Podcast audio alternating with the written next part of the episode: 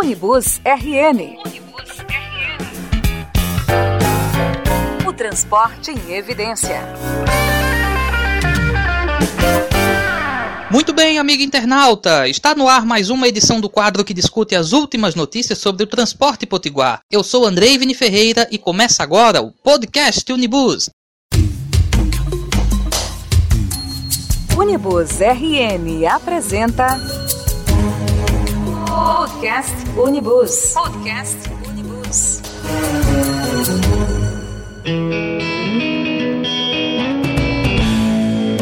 Nesta edição do podcast Unibus, trazemos um tema que coloca em discussão o futuro de muitas áreas da nossa cidade, seja o comércio, empregos e turismo, por exemplo, uma vez que tal ação é muito aguardada para o desenvolvimento da cidade. Estamos falando da licitação do transporte público de Natal.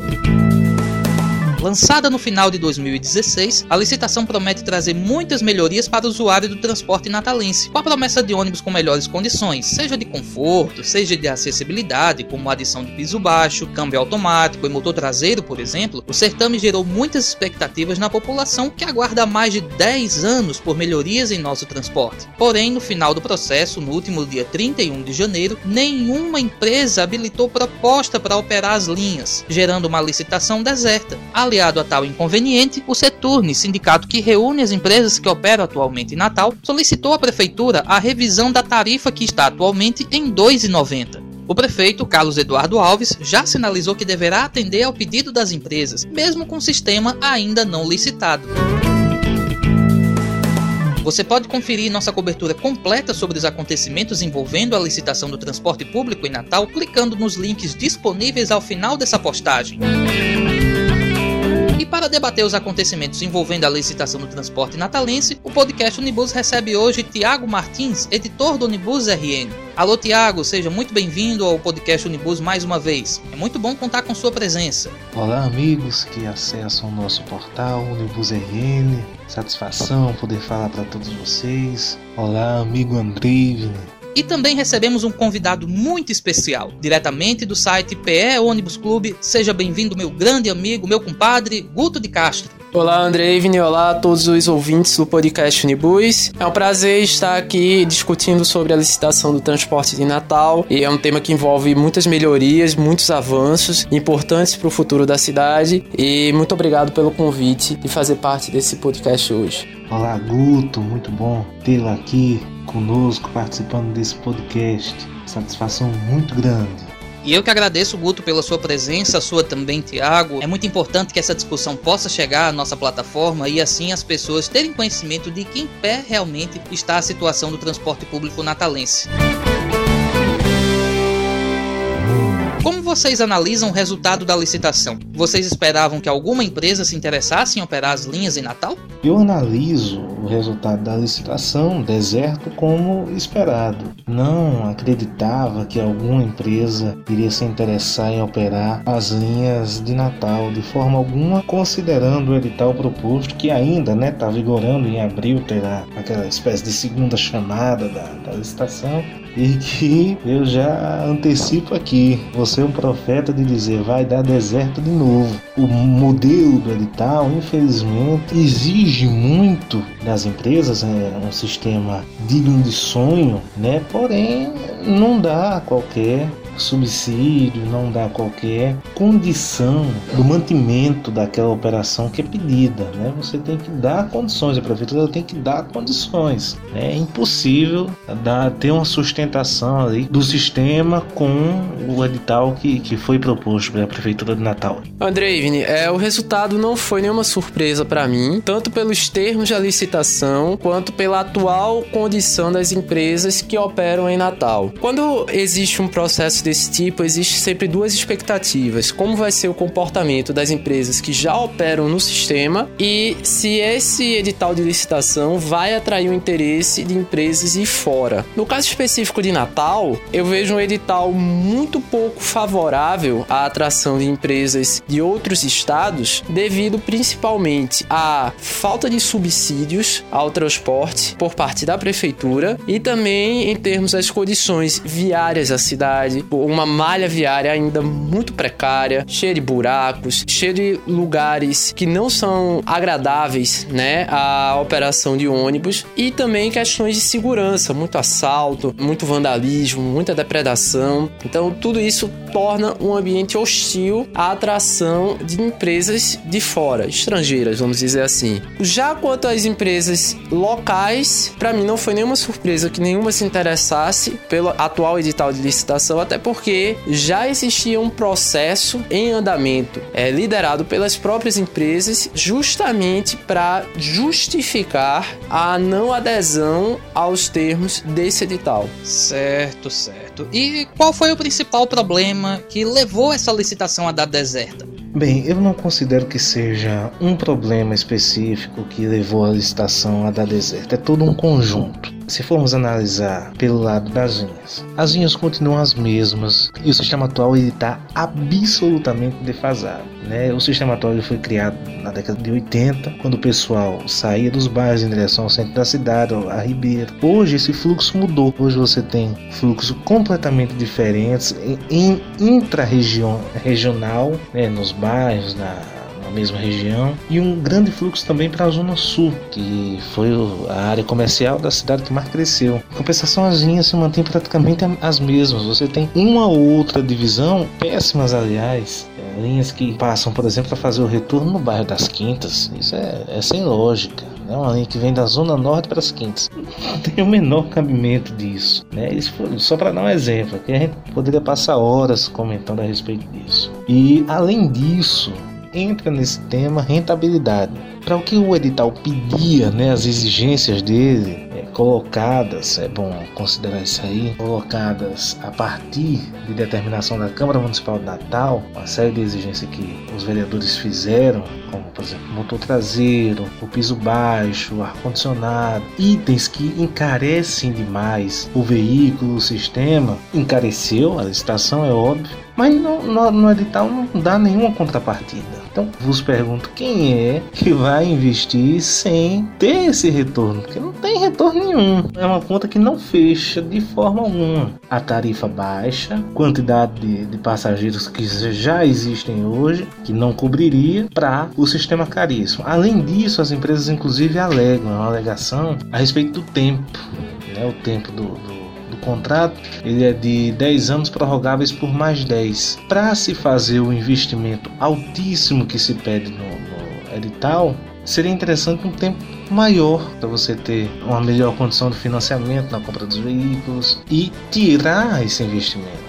Não podemos deixar de considerar que, apesar de ser um serviço público operado por empresas privadas, todo um sistema capitalista em cima disso que precisa atuar, precisa trabalhar. Então, a união desses dois fatores, principalmente o fator rentabilidade, como eu acabei de citar, foi essencial para a licitação daqui da cidade da Deserta.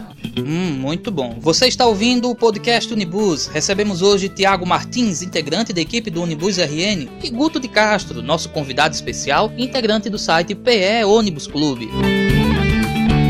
Bom, alguma mudança pode ser praticada no edital para que as empresas se interessem em participar da licitação? Andreivni, eu vejo que a única adaptação que poderia ser feita para atrair o interesse das empresas seria retirar a exigência dos ônibus de piso baixo, o que é uma coisa que me deixa muito triste, particularmente, porque seria muito interessante você ter esse sistema operando em Natal. Aliás, Natal seria pioneira nisso no Nordeste, caso fosse para frente, mas infelizmente pelo empresariado de mente fechada que a gente tem hoje, seria a única forma de fazer com que que eles pudessem de repente se, se interessar no edital. Além disso, o edital prevê uma certa porcentagem de renovação de frota com ônibus de motor traseiro. Isso eu acho que seria interessante que fosse mantido, principalmente pela tarifa proposta pelo edital, certo? Então você pagar uma tarifa de R$ 3,40, se eu não me engano. R$ 3,45. Exatamente. Para andar em um ônibus de motor dianteiro usado de Pernambuco, sem ar-condicionado, aí realmente eu acho demais. Então, mantém pelo menos o motor traseiro para justificar a tarifa, mas sem exigência do piso baixo, que o piso baixo ele encarece a compra do ônibus e, consequentemente, aumenta o investimento.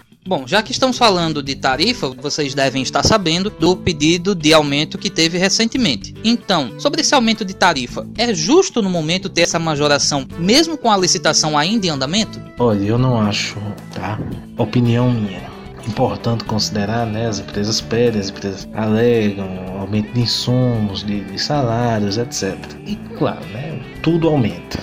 Porém, não é justo pelo serviço que é ofertado. Isso infelizmente atrapalha demais. E elas alegam, alegam justamente, não, é, o serviço é ruim porque a tarifa é pequena, porque é pouco dinheiro, etc. Mas o serviço historicamente ele sempre foi ruim. É esse é o problema. Além, é claro, da falta de transparência. Então, se formos pesar isso aí, não se torna justo na minha opinião. Além de que temos que considerar também que muitos dos pedidos da, do último aumento ainda não foram cumpridos. Por exemplo, linhas 54 a 56, a Vila de Ponta Negra, né, foram pedidos 70 ônibus, só foram entregues 44 ou 46, não, não, não tenho a lembrança exata agora. Então faltam pontos desse aí, né, que foram acordados e que infelizmente não foram cumpridos. Automaticamente é uma, uma, um aumento que não se torna justo. Certo, então se R$ 2,90 é caro, R$ 3,40 é muito caro, qual seria o valor justo que o natalense deve pagar para usar os ônibus que estão em Natal hoje?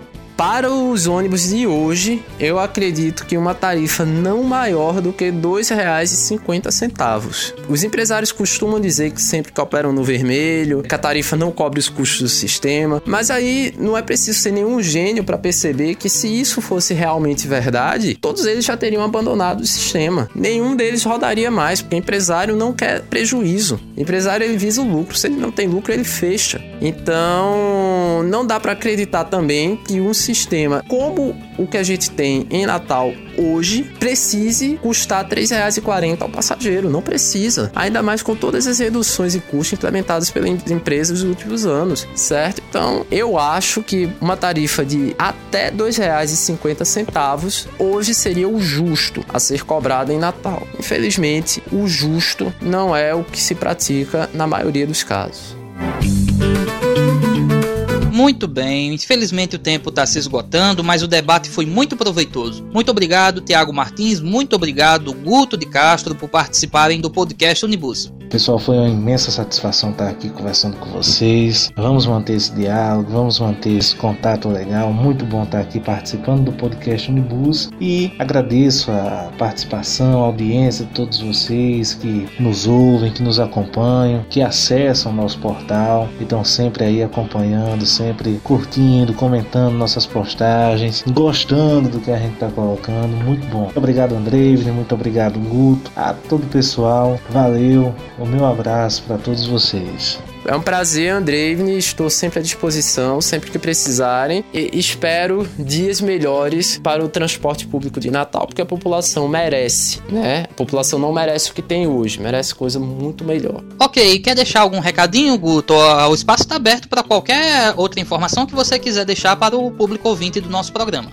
Bom, aqueles que têm interesse em conhecer mais um pouco do transporte de outros lugares do Brasil, eu recomendo a visita ao site PE Ônibus Clube, só digitar www.peonibusclube.com, onde nós informamos sobre tudo que acontece no transporte coletivo no estado de Pernambuco e algumas outras notícias, curiosidades e informações de fora do país. Então, acesse o site www.peonibusclube.com e lembre-se sempre, não acredite nunca em tudo que lhe dizem. Usem sempre a consciência, usem sempre a razão para analisar os fatos e daí tirar sua conclusão se eles são reais ou não, se eles fazem sentido ou não. Ok, muito bem. Estamos encerrando por aqui mais uma edição do podcast Unibus. Mas antes, lembro de algo muito importante. Você pode acompanhar também o Unibus RN, além do podcast, nas redes sociais. Acesse lá facebook.com/unibusrn. Tem também o Twitter @unibus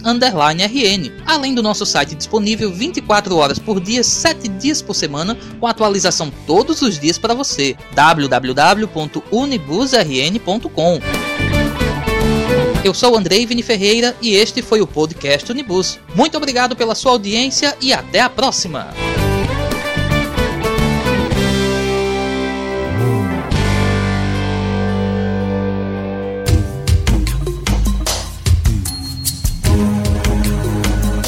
Você ouviu Podcast Unibus. Podcast Unibus. Unibus RN. Unibus RN. O transporte em evidência.